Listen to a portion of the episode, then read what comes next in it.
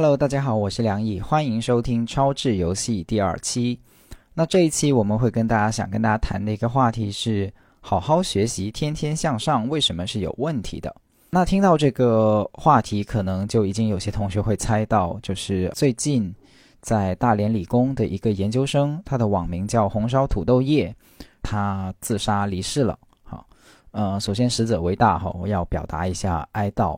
然后他之所以引起了蛮大的轰动，很大原因一部分是他在自杀之前发布了一个遗书，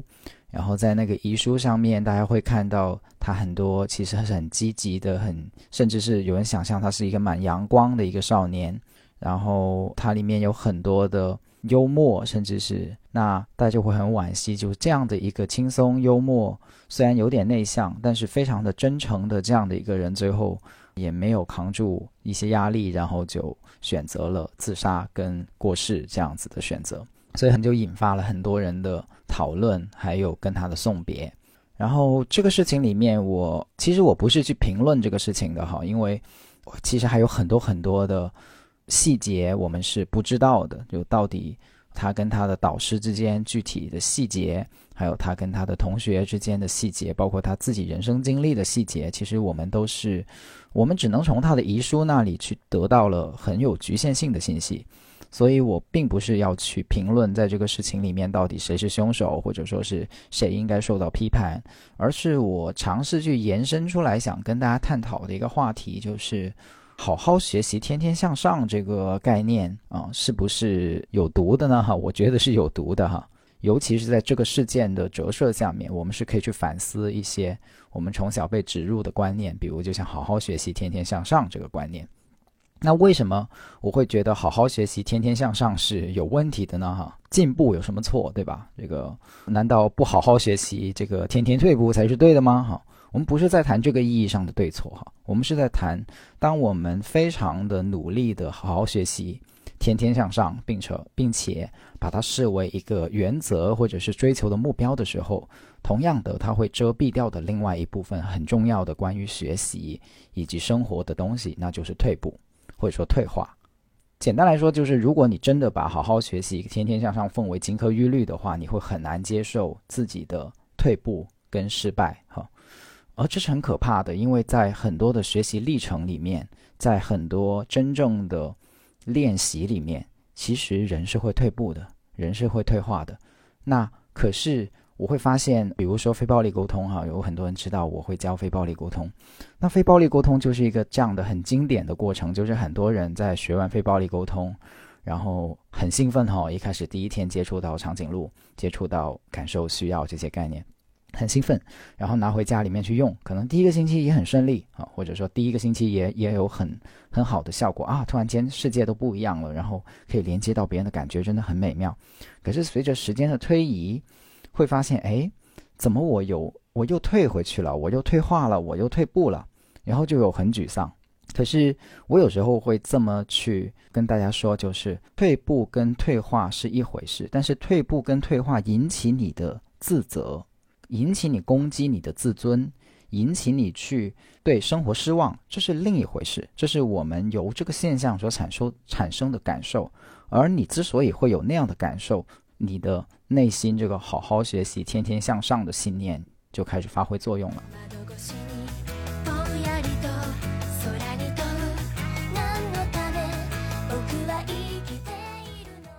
因为你是只有在。这个信念下面，你才会觉得退化跟退步是不可接受的，或者说退化跟退步是一件很值得沮丧的事情，很难受的事情。那这个这个观点会引发我们一个想什么想象呢？就是说，那可是我们的教育的设计里面是不是忽略了退步跟退化这件事情呢？啊，现在我是特别关注的哈，就是既然在一个学习跟练习的过程中，退化跟退步啊是必然的。那我们到底怎么去面对这种退化跟退步，并且这种面对不是个人的面对哦，我说的不是个人意义上的面对，而是系统意义上的面对。因为如果你只是用个人的意志品质去对抗这种系统性的呃结构性的问题的话，你就会认为你自己是个 bug 啊，不是系统有 bug，而是你自己就是那个 bug。那最后你就会归结到像。红烧土豆叶这样的结论呢？就是大既然既然你们都没错，既然其实都是我的错，那最后我消失好了哈。这是一个很悲哀的，嗯，有点虽然有点气像一一种气话的描述，但其实一个如此阳光或者是如此人畜无害的少年，他走到最后会选择写完这么轻松的一一一封信以后，他不但没有释放平复，而是最后还是选择了自杀。这说明说明。他这个想法其实是他的逻辑思考，或者说他的人生推理，到了这个地方是走到了一个终点的。他已经得出结论了，并且所有的推理都推不翻这个结论，所以才做了这个选择。这个是我的猜想哈，当然也有可能是突然间什么别的变故就自杀。但是我我相信这个是更有可能的一个版本，就是否则你没有办法解释如此写出如此温暖、轻松、幽默文字的一个人，为什么写完以后都还是会。走到了绝境那一步，所以这是很重要的。我首先第一个想跟大家分享的就是好好学习，天天向上。它最大的问题，第一个问题就是让我们没有办法去接受退化，而且不是个人意义上的没有办法接受退步跟退化，而是系统学习系统，我们的学习系统没有为退步跟退化去进行考虑跟设计。那所以我会建议，如果有一些朋友有心去跟我一起研究教育，或者说你现在就是个老师。你可以做的事情就是，你不管是任何意义上的老师哈，不管是在校的老师，还是做培训的老师，其实很重要，都是我们要开始去思考，甚至是去实践，怎么样把退步跟退化加入到我们的教学过程，或者是呃培养学生的、培养同学们的过程里面去，作为很重要的一环。否则，我们的下一代长大的时候就不知道怎么去面对退化跟退步，这变成了他们人。呃，自我内在的攻击，自我自动去进行自我攻击的一个很可怕。那同样的，当系统允许退步跟退化以后，家长也才家长在这个角度里面也是缺失的。就是大家可以想象一下，我们过去把成绩拿给家长看，甚至现在我接触很多家长都是哈，有些人说时代改变了，现在大家不是只是看成绩的。我跟大家说不是的，如果你去接触一下现在的家长，很难哈，真的很难。那是那是因为成绩跟那张试卷成为了家长跟孩子之间沟通交流的唯一渠道，并且这个沟通交流渠道的假设就是分数高，那就是孩子学得好；分数低就孩子学得不好。这是带有一种强烈的简单非黑即白在里面的，所以这就是我们节目 Complex Game 超值游戏希望大家去理解，这就是一个超值游戏，甚至连看孩子的。成绩看孩子的作业进步退步，这都是一个超智游戏。就是，而如果是超智游戏的话，你是会去看，哎，这个孩子退步了，这个孩子好像看起来退化了，他不是贬义的，他到底发生了什么？在他的历程里面是什么？啊，比如说，如果是爱因斯坦的话，他可能在思考量子物理学，那他考经典物理学的时候是不是退步了、退化了？其实他是在思考更复杂的量子力学的问题，然后把量子力学的规律套用到了。原来的系统里面，然后就导致了他的退化，这是完全可能的，对吧？呃，为什么不可能呢？那孩子的内心世界正在发生什么改变？然后这个分数的改变意味着什么？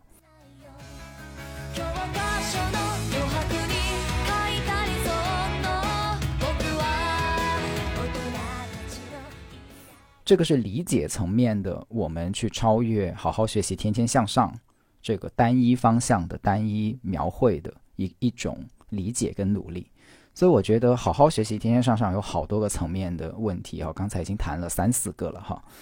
那最后就是我感觉还有天天向上里面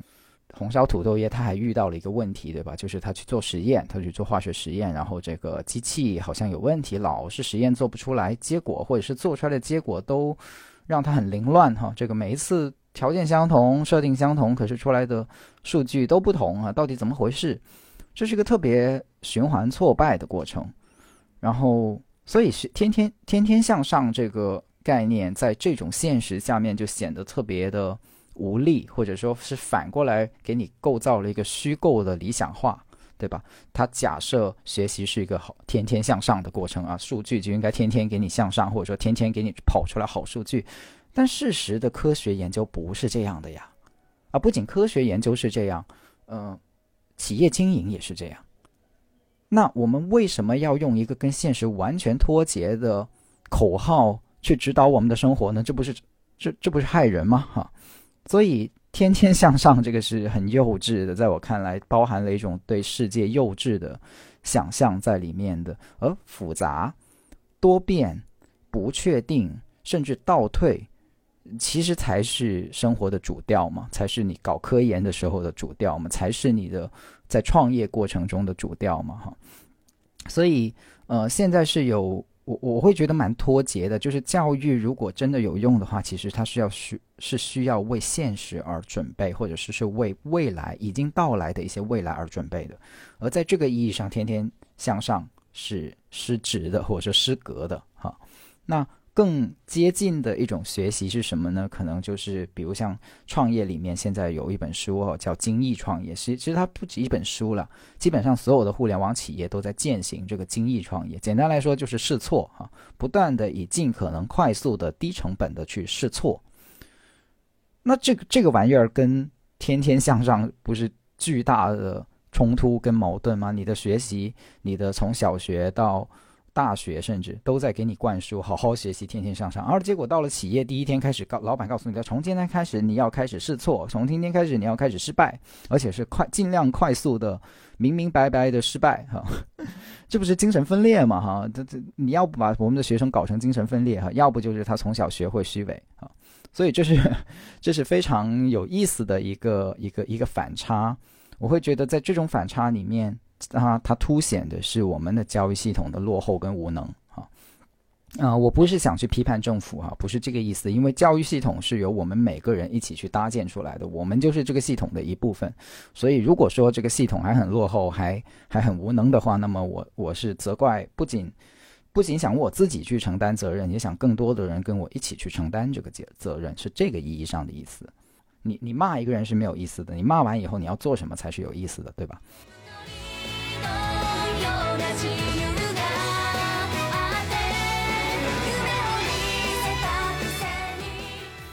那还有一个词，可能大家也相应的听过，就是逆商啊。现在越来越多这种各种各样的商哈，智商、情商、逆商，什么商什么商。一方面，我觉得这不是坏事，因为这一方面它描绘出这个逆商其实很重要的，把面对失败、面对退步、面对挫折、面对退化，加入到教育系统里面的一一个必要的评价维度坐标。但另一方面呢，我们又需要很警惕这个逆商在操作的过程中，它怎么样变成了单纯的一条鞭子，就它变成了单纯的一个评判，呃，然后就是去评判说，你看你就是抗逆商不行哈，你就是这个抗逆能力很差。我们不希望它变成这样一种批判性的鞭挞性的力量，因为在这种力量下面，它是一种压迫式的力量，它不会在在压迫的环境里面是不会诞生出教育的。就是一个人打你，你不会觉得更安全，你只会觉得更不安，对吧？所以逆商的进入到教育里面，或者说这种抗议逆力哈，嗯，现在有一些书，大家去去书店里面去去翻，会看到什么游戏力啊、参与力、抗逆力啊，都是力哈，就能力的力啊。我我猜这个同样的跟逆商会有相似的作用，就是他把这种能力、这种维度给你刻画出来，让你看见自己的某些缺失。所以，它放在成年人的书店是 OK 的啊。越来越多的成年人，三十岁以上的，经历了社会的阅历以后，发现哦，原来这些能力很重要，这些能力在我们的教育系统里面缺失了。这样用是可以的。可是，如果你把把这种什么利益、什么伤，全部都变成了评价指标，然后加到现在的孩子身上，那么是有一些危险的，因为我们要考虑，你有足够的教育设计，足够的。基础设施，这个基础设施包括学校的基础设施，包括老师也是基础设施，包括家长其实也是基础设施。有有这些基础条件去配合这种抗疫逆或者说逆商的教学跟培养吗？就是从一个支持性的角度，就是你打算怎么支持学生去学习逆商，其实才是问题。好，然后在这个部分，在我们现在的培养体系里面，包括家庭体系里面啊，都是缺失的。怎么样让家长去掌握这种支持性的力量？我我跟孩子对话的时候，我到底是在批评他还是在支持他？哦，这个部分是很重要的。所以这个就回到了红烧土豆叶的悲剧里面的问题，就是他到最后好像走到最后他没有路走了呀。那为什么没有路走了呢？现在我们还没有更多的资讯哈，到底是父母逼迫还是什么？甚至他的父母可能都是很好的父母哈。我相信他们的父母只有很好的父母才能教出这么善良的孩子。很好的父母，为什么孩子还会觉得没有路走？那这个自我期待是怎么被累积起来的，并且最后逼到自己墙角去啊？所以这些部分可能是在这个事件里面折射出来，让我去思考说，好好学习，天天向上是有问题的，怎么给大家解释一下？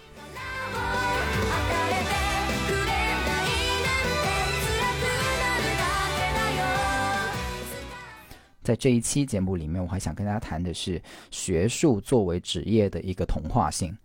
啊，因为在红烧土豆叶的想象里面，它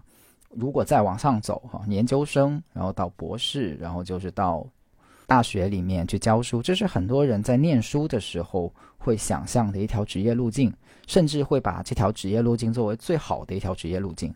所以，中国的孩子念书。是很有趣的，就是别人的孩子念书可能是为了要到社会上面去，中国的孩子念书是最好不要到社会上面去，就是一直留在学校，一直留在学校，呃，从小学念到中学，中学念到大学，大学念到研究生，研究生念到博士，博士念到博士后，博士后念到再念回大学里面去，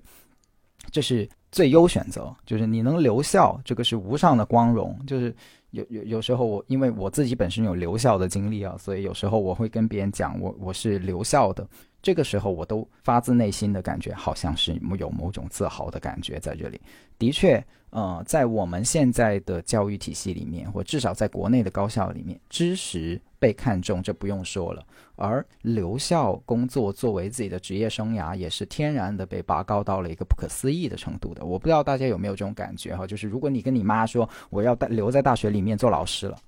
啊，他他是一个什么样的心情啊？大部分的家长会是一个什么样的心情？如果你以后有孩子，他告诉你说我要留在大学里面做老师了，啊，你会是一个什么样的心情啊？我我猜那个价值排序应该不会很低哈。嗯，而这个东西我是在什么时候发现的呢？因为其实这是有一个价值秩序在里面去支撑的，而这个价值秩序是会碾压很多人性的，或者说碾压了你很多在求学过程中你真正的好奇跟渴望的。啊，嗯，本来读书，如果你从一个很客观的角度来讲，它就是一个知识的准备跟人生态度的积累，嗯，的一个过程，它是一个准备的过程。可是，在这种以留校为荣的体系下面，它就好像变成了：只要我能念，考试继续得高分；只要我能在呃学校所给我要我去玩的那个游戏里面玩到 top level，那我就可以去去继续念下去，并且我念下去是一件毫无疑问的事情。我留在这个体系里面，变成一件毫无疑问的事情。那当我这样说的时候，大家发现这会其实是个蛮可怕的咒语来的。遭遇啊，就是粤语里面叫就魔咒啊，就像念念了一句咒语，然后就把你像孙悟空、唐三藏跟孙悟空划了一个牢，或者说带了一个紧箍咒一样子，然后你就发现这是一个你必须要去做的事情，或者说你不得不去做的事情。而当你发你被局限在这样的一个系统里面以后，外面的世界你就看不到了。所以有蛮多的。嗯，有时候我跟一些呃刚刚进入高校一两年去工作的人去聊天的时候，我会明显发现，我跟他聊一些社会的话题，可能他没有办法有跟我一样的共鸣。然后我就发现，哎，可能这里面这这种环境是不是导致他有一些封闭跟落差？当然这不是绝对的，我也知我也认识一些。在高校的环境里面，他依然这个视野非常的广阔，然后能沟通世界、连通世界，去去想到不同的层面的这样的一些朋友哈。其实这这这种朋友也是有的啊。我不能把罪过全部都推到学术体系上面去哈。那其中一个我很重要的个人经历，就是我曾经是在大学里面留校然后做过一段时间的 R.A. 啊，就是就是这个研究助理，然后跟着教授去做研究，所以不算严格意义上的留校做教授、留校做老师这样这种情况。但是在那个时间段里面，我所体验到的也是跟社会的一种隔绝，或者说是跟社会的某种的疏离吧，不能叫隔绝，疏离吧。我在象牙塔里面，然后呃，社会在另一边。然后这这会产生的其中一种问题就是，我对很多东西其实是愤怒跟不解的。比如说，我对钱是很愤怒的，我对资本是很不耻的，我对嗯，甚至技术进步都是非常的反感跟警惕的。嗯，美其名曰法兰克福学派的批判哈，美其名曰左派的清醒的批判意识，但是内心深处。现在我知道，那个质地不是一个纯粹批判的质地，它是带有厌恶的色彩的，它是带有绿气，就是暴绿的绿啊，带带有绿气的一种一种一种眼光，而这个角度其实是是不太好的，我个人觉得，因为它会妨碍了我很跟很多东西的吸收，以及相互人与人之间的相互支持。因为到了很后面，这个以后有机会再再分享了哈，是到了很后面我才对于。资本、权力等等，会有相应的一些解构的的过程。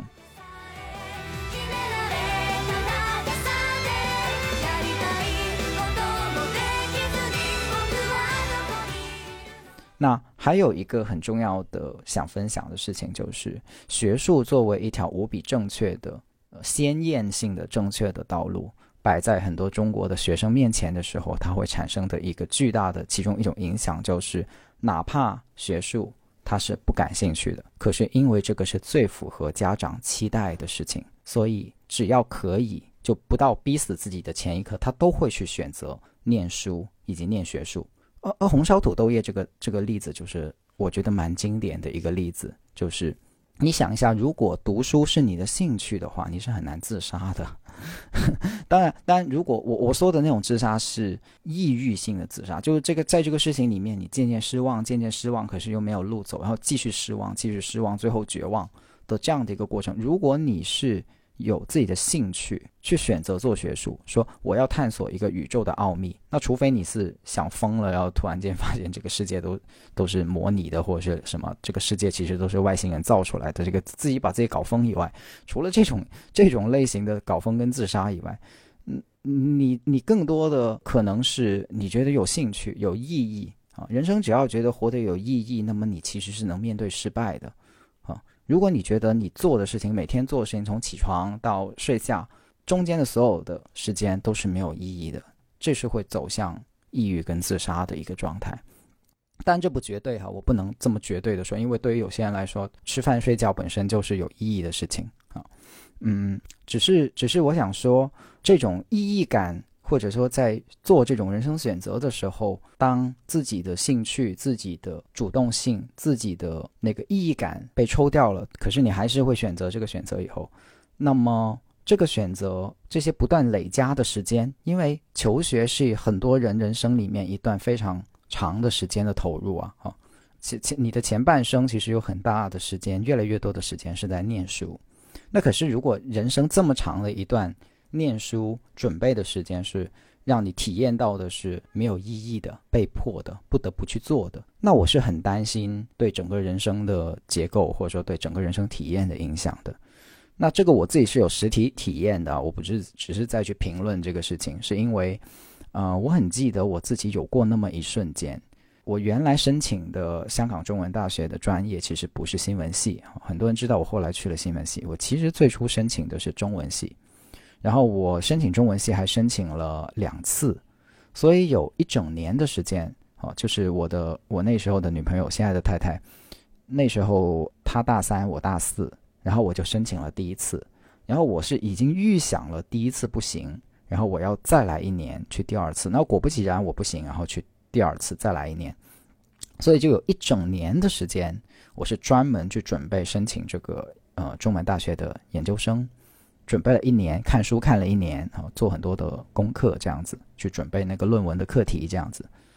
到了第二年的时候，我再去申请，然后拿到面试机会了，可是最后还是没有录取。然后最后我就去了西门系，因为西门系给我 offer 了。然后我很记得的事情是，当我拿到西门系的 offer，跟家人聊天聊完，说嗯，去新闻系其实也是一个蛮不错的选择，然后我们去新闻系吧，我们放松心态，没有问题的，去新闻系也没有问题的。然后那天下午回到我的宿舍，我就看到了我满墙的书。每个大学宿舍里面都是这样的嘛，就是上上面是床铺哈，然后中国的宿舍是这样的嘛，就上面是睡睡觉的地方，然后下面是你的写字台，然后那个写字台上面就会有书架。我就看着满书架的，为了去申请中文系而看那些作品啊，包括我我四年来。基本上都是文学类的书在上面，然后摆的整整齐齐的，一整面墙的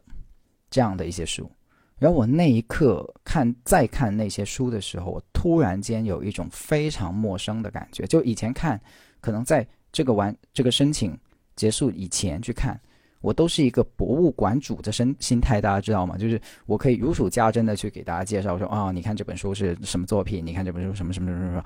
我一度认为我是这个。这个小型图书馆的馆长，可是当那个下午我再去看这面书墙的时候，我突然间发现，我去，怎么这么陌生？非常非常巨大的一个精神冲击，就是那种陌生感留在我的脑海里面，一直记忆鲜活到现在，是因为我透过这种陌生感，我第一次感受到了，等一下，会不会？不是因为我真的特别喜欢这些作品跟文学，而只不过是因为我要完成这样的一件事，所以我积累了这么一整面墙的东西。其实我是只是想去申请学位，只是想把书给继续往下念而已啊。然后那一刻就会感受到了这种生活里面巨大的荒诞，或者说巨大的荒谬性蕴藏在里面。所以那一刻，我觉得我就得到了某种类似于顿悟的东西啊，就是，哦，原来学习不是为了让我去积累这面墙啊，学习不是为了让我拿这面墙去拿到一个学位啊，学习是真的在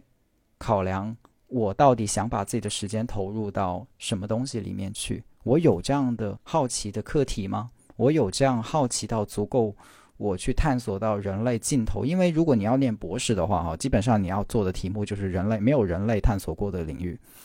那我有一个题目会足以支撑我去到一个人类的边缘吗？边界吗？去拓展人类认知的边界吗？如果没有，那我现在干嘛要去念这个书？啊，所以那个时候我就相当于想通了。如果我有一天要去念博士的话，我我的一个基础的设定跟条件是什么？就是我真的有一个研究课题是。全人类，我查过了，全人类现在还没有人研究过的。然后我，可是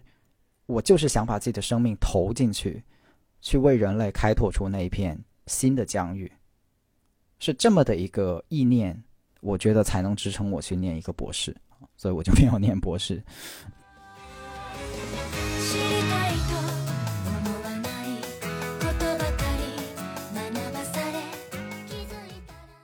对，所以这个分享就是那一瞬间大厦崩塌的分享。然后，所以我现在发现说，其实很有可能，我一直往下去念书，不是因为我喜欢念书，是因为家人的期待也好，或者说这个社会给我的政治正确，给我的非常好的一些评判啊，然后让我觉得啊，留大学实在是一件无比美妙的事情。以及同时，可能我只是因为害怕丢失一些沉没成本而已。因为你已经，你看你已经练了那么多书了，你看你已经念到研究生了，你已经念完博士了，再努力一把吧，你就可以进高校了。这叫沉没成本哈。如果你学过沉没成本的话，你就会知道，沉没成本是其实是不应该计算进你的决策里面的，以及他们就是会妨碍你的呃好的选择跟认知的哈。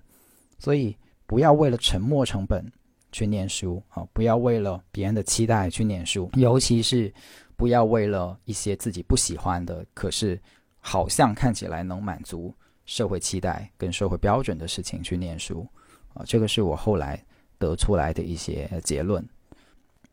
然后我想再谈一个话题，是关于呃，在在现在红烧土豆叶这个事情以后出来一些文章哈，会说啊，其实失败也没什么，如果过不去的坎，那就不要过哈哈。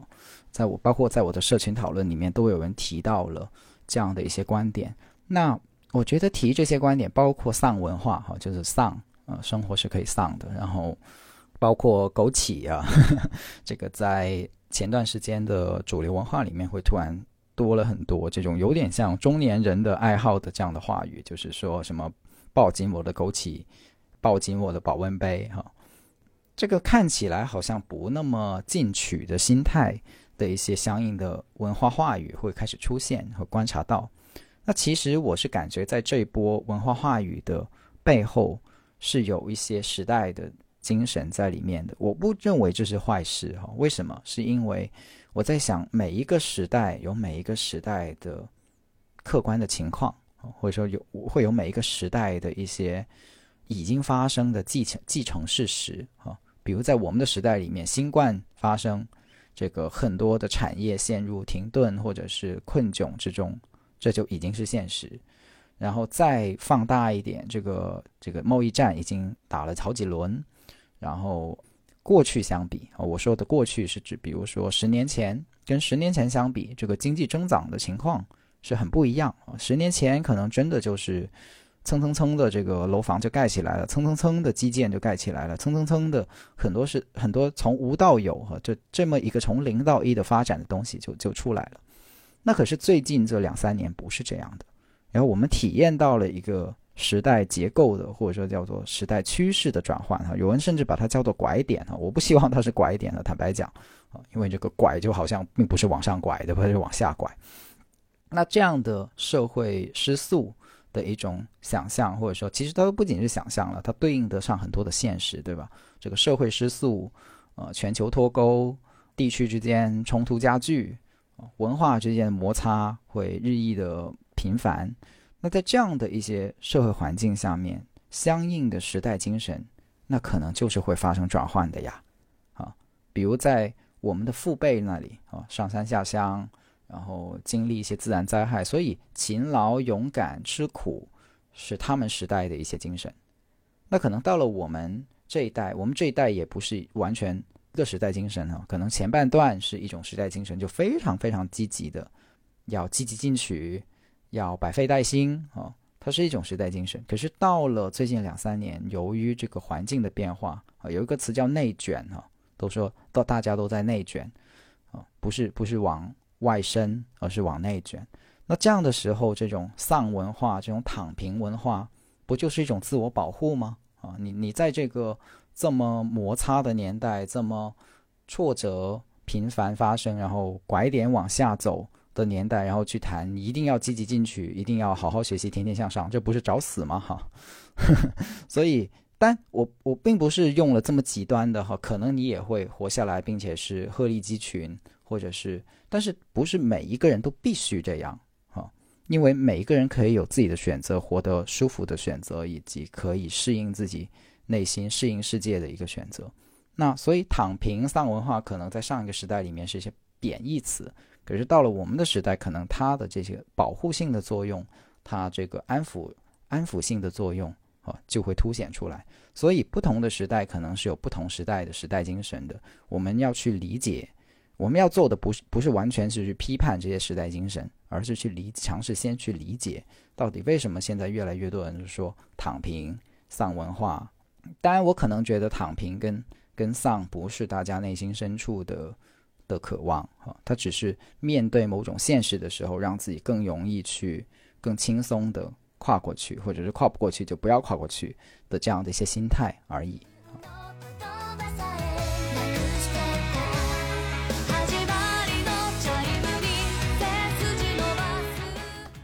说到这里，就会去想想跟今天这档节目、这期节目想跟大家分享的最后一个话题，就是那。如果你真的在这样的时代精神以以及已经在上面所提到的这些信念下面啊，你已经走到这一步了，然后那我们可以怎么办呢？或者说不想走红烧土豆叶的这个路，走上生命绝路，那我会我可以怎么办？哈，我想可能审视一下自己的心理支持系统是很重要的。啊，什么叫心理支持系统？就是你可以做一个简单的。测试就是假设你明天就突然间丢掉工作了啊，或者说被辞退了啊。如果你还没有进入职场的话，你就可以想象，如果明天你突然间被退学了，如果你还在学校哈，你明天突然间被退学了，你会把这个消息，就是要么你的工作丢掉了，要么你退被退学了，你会把这个消息告诉谁？啊，你可以想一下，马上你脑海里面有没有想到几个人？然后如果你发现在这个瞬间里面你没有想到几个人，那可能这是一种我觉得需要去调试的状况哈。我不能说这是危险的状况，但是可能就是你要想一想你自己的心理支持系统。因为